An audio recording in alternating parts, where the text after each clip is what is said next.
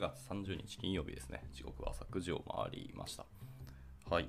えー、今月もラストですね。締め日というところでおはようございます。ゆめみのキースこと桑原です。では、えっと、本日も朝活始めていきたいなと思います。えっと、今日はですね、まあ、タイトルありますけど、えっ、と、 Vue versus React 2022の、えっと、海外の方の記事をちょっと読んでみたくなりました。まあ、あとは、えー、がフォロワーさんの中に学生さんがいて、で、なんか Vue versus React の記事、記事かな？なんかなんかのスレッドで見て、すごい圧巻の回答があったっていうので、なんかそんないい回答があるのかなっていうのを思ったので、僕なりにガッと調べて、なんか面白そうな記事を見つけたので、それをちょっと読んでいこうかなと思っています。はい。えっ、ー、と、りんちゃんですね、おはようございます。ご参加いただきありがとうございます。まあ、タイトルある記事を本当にダラダラ読むだけの回になりますね。はい。で、まあ、2つほど記事を見つけて、片方から読んでいこうと思います。もう1個、時間が余れば、えー、別の記事ですね。View vs React 2022 What to Choose and When っていう記事があるので、そっちらも読んでみたくなったって感じですね。はい。まあ、多分、どちらもエンジニアの方が書かれてる記事っぽいので、えっ、ー、と、そう、あんまなんか、心配はしないんですけど、なんか日本語の記事だと意外とこう恣意的な文章が多いなっていう印象があったので、まあ、海外の記事も今今から読むんですけど、実は恣意的な感じはするかもしれないですけどね。はい。まあいいや。一旦読んでいきたいかなと思います。じゃあ行きましょう。えー、Vue.js と React.js は JavaScript ベースのツールキットシステムでありますと、えー、動的なユーザーインターフェースの構築を支援するものです。えー、コンセプトとしては UI 全体がデータであり、えー、変更されるたびに新しい機能が追加されます。え、これらの関数は一般に UI コンポーネントと呼ばれる特定のページブロックを更新するものです。えー、Vue.js と React.js では、え、コンポーネントは JavaScript と HTML コードの断片を一つのファイルに整理したものであると。で、コンポーネントは親と子という類似の階層構造を持っており、え互いにデータを出すことができます。で、 React と Vue の、えー、特徴を見つけるには、これらの基準を、えー、考慮する必要があります。 React と Vue でどのようにコンポーネントを作成するか、コンポーネントがどのように互いに通信するか、コンポーネントがブラウザの DOM にどのような影響を与えるかという、まあ、これらを理解した上で選択することができるでしょうと。で、 React はフレームワークと呼べないけど、えー、常にそう考えられてきたことを述べておく必要もあります。JavaScript のライブラリでありながら、Web アプリケーションのビュー部分全体構築するのに適しているよっていうところが、えー、まずサマリーでした。はい。じゃあ早速中に入っていきましょう。えー、 component build principle in React Vue です。はい。まあ、React と View の特徴を見つけるには、これらの、えー、基準を見直す必要があるよというところですね。えー、 Vue と、えー、React ではコンポーネントは、えー、React と View におけるコンポーネント構築の原則ですね。はい。えー、React の JSX とシングルファイルコンポーネント構造というところですね。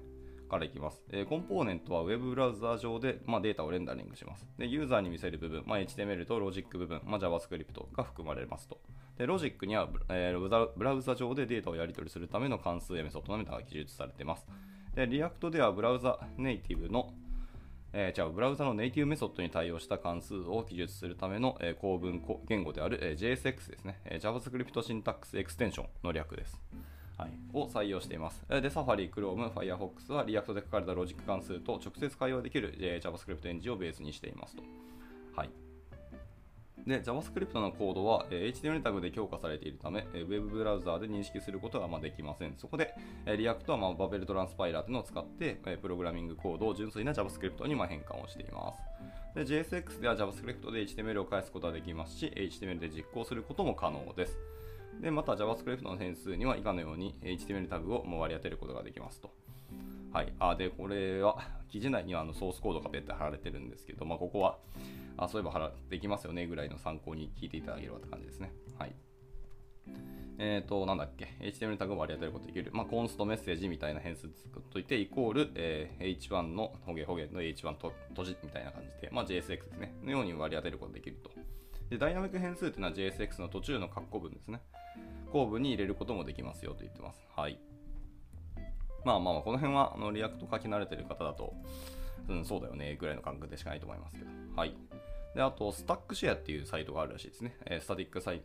で、その StackShare というところの統計によると、えー、 React の最も好きな機能っていうのはコンポーネントとシンプルさだそうですね。そのアンケートを取ってるサイトがあるらしくて、コンポーネントが747の結果になってて、えーと、シンプルさっていうのが480で第2位ですねと。でしかし JSX はユーザーからの評価がかなり低く、31しかあのいいねをもらえてないらしいですね。いや、こう面白いな。意外とやっぱり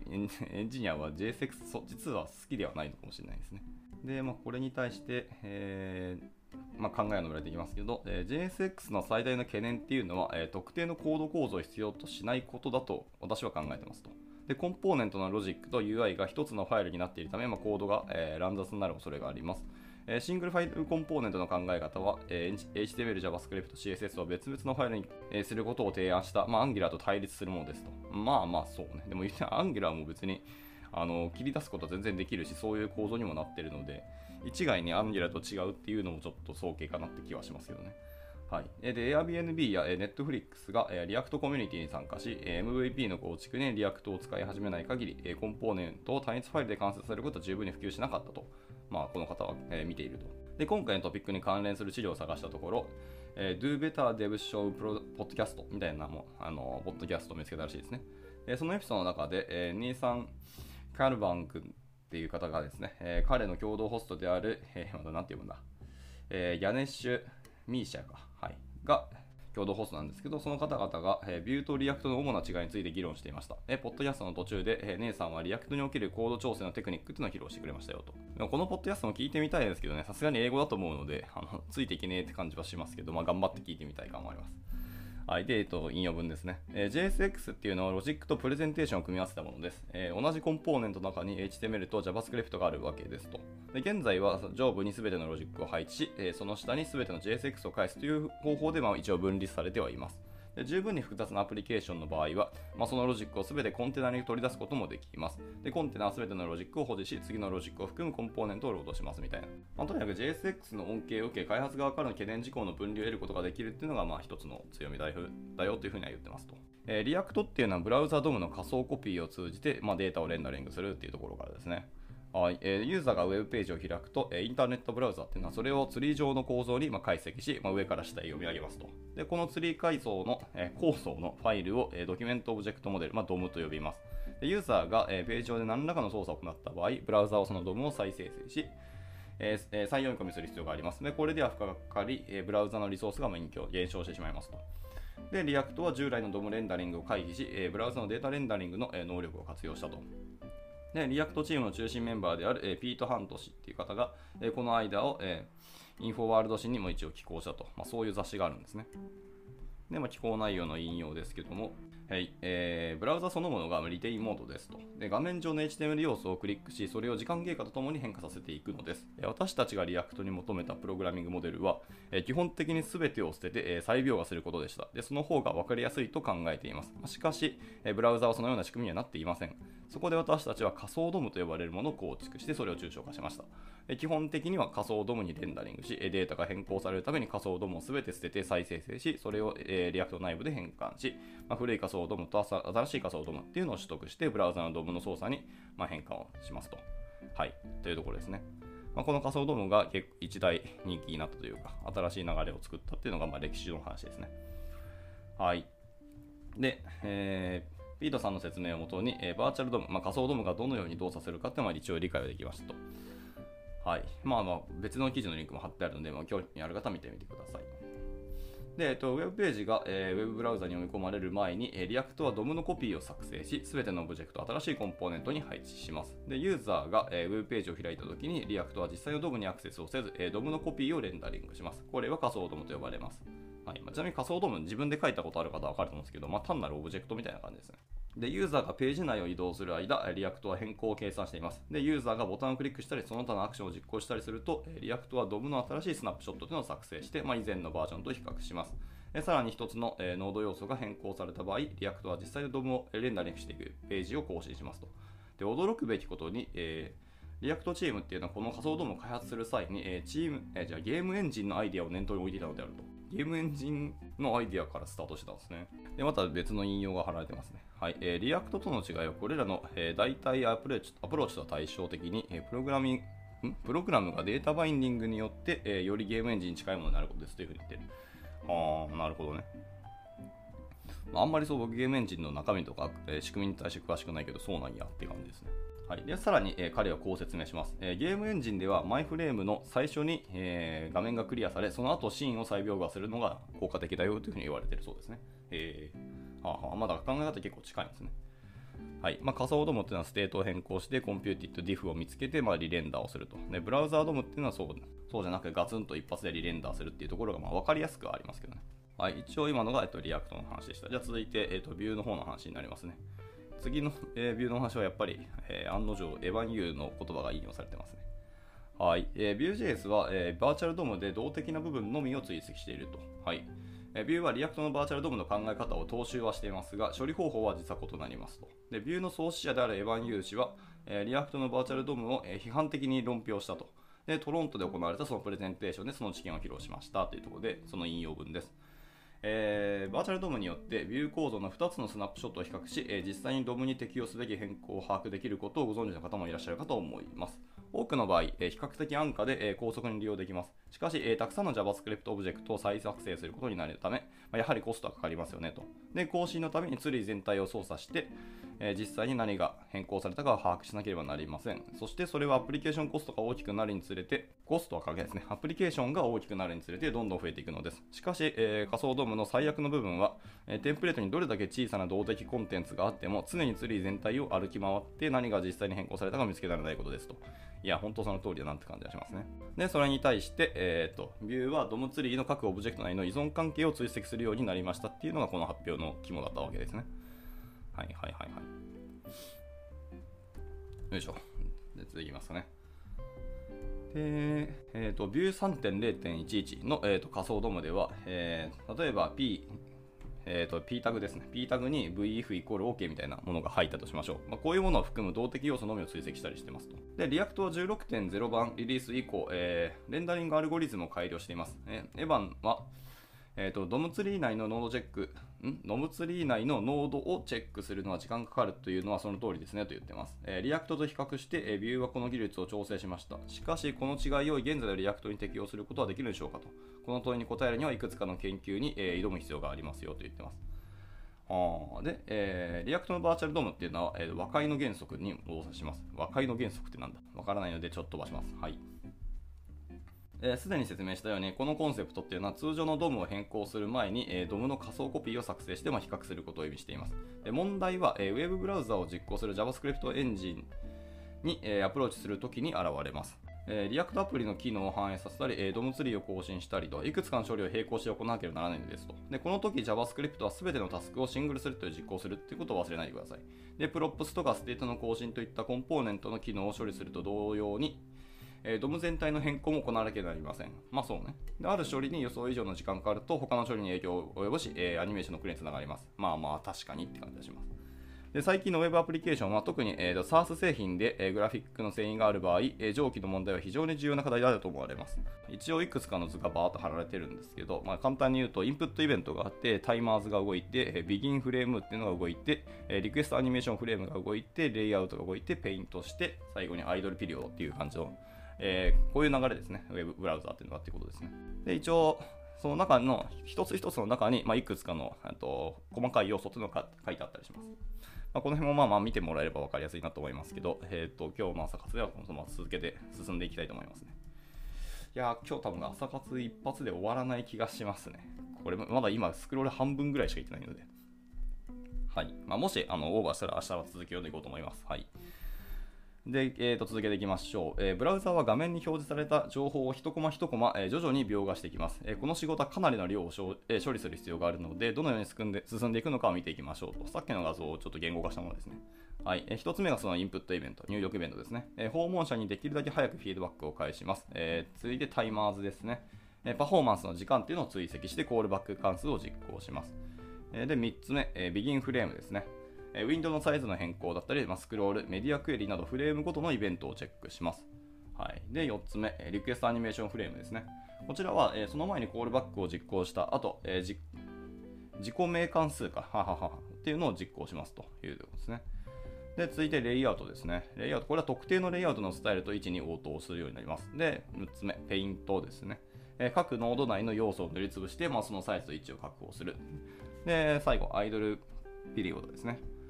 はい、えー、 request idle callback に登録されたタスクを実行しますと。はい、まあ、こんな感じの流れです。ではこのリストを見て、まあ、様々な機能が含まれていることにおつきお気づきでしょうか。えー、もし誰かが、えー、例えば16マイクロ秒の、え時間をかけると、ページ画面上のグラフィックが中断されますと。まあ、そうすると、ページがシャットダウンしてしまい、えユーザーエクスペリエンスが悪くなりますよねということです。まあ、しかし、えーと、バージョン16かな。以降の、えー、 React チームっていうのは、えー、ツールキットのコアを完全に書き直しました。まあ、現在は React Fiber と呼ばれています。はいはい。まあ、あの React のソースコード見たことある方は、確かにファイバーあるなっていうのがなんかお気づきお気づきかもしれませんね。はい。で、これに対して、えっ、ー、と、ダン、あ、なんて読むんだ？アブラモフ氏かな？はい。っていう方は、えこの原理をコンピューターゲームのアナロジーも使って説明しています。あるオンラインレッスンで彼はゲームデザイナーがデバイス上で画面が正しく満たされない場合の問題に精通しているってことを認めました。例えば下の部分が上の部分より早く更新されることがあります。これはユーザーエクスペリエンスの品質に重大な影響を与えるものでしたと。でこの問題を解決するのに役立ったのが、えー、 double buffering と呼ばれるソリューションですで。ゲームデザイナーは同じバッファーに書き込むのではなく別のバッファーに書き込みます。そしてバッファーが完成したらそれを入れ替えるだけです。というわけで React は第16番からこのような仕組みになっています。で、まあ、 React では機能をブラウザの DOM に影響を与えるものと、えー、 props や状態の更新に関連するものに一応区別をしています。で、コンポーネントの更新というのは一つのカテゴリー、まあ、関数にまとめられて、まあ、ライフサイクルメソッドと、えー、 DOM の変更というのは別のカテゴリー、まあ、いわゆる副作用ですね。いわゆる side side effects ですね、にまとめられていますと。はいまあ、この辺が最近の React 感がありますね。はい、でもこの助けによって、プログラマーは、レンダリング作業に優先順位をつけることができるようになりましたと。で、ライフサイクルオペレーションのような、最も所有される作業っていうのは、アニメーションの移行作業のために延期することもできます。一方、優先順位の高いタスクっていうのは、1つのキューにまとめ、より小さなタスク、つまりインクリメントで分割することができます。でこのような解決策っていうのは、 work unit、いわゆるファイバーノードの実装によって可能になります。え各ファイバーは、レンダリングフロー内の特定のステップに対応します。ツリー上の構造ではなく、データの線形表現というのを提案していますと。これによって処理が容易になり、A 番が普及した言及した時間のロスをなくすことができます。ノードの線形構造というのは effect list として形成されますよと。はい、で、えー、ダン・アバルモフ氏は、えー、クリスマスツリーとイルミネーションに例えて説明するのがこれ好きらしいですね。ファイバーノードのツリーがあると想像してください。で、ハイライトされた各ノードは特定の仕事を担当しますというふうにま言ってますと。で、1枚の画像が画像がペッて貼られてるんですけど、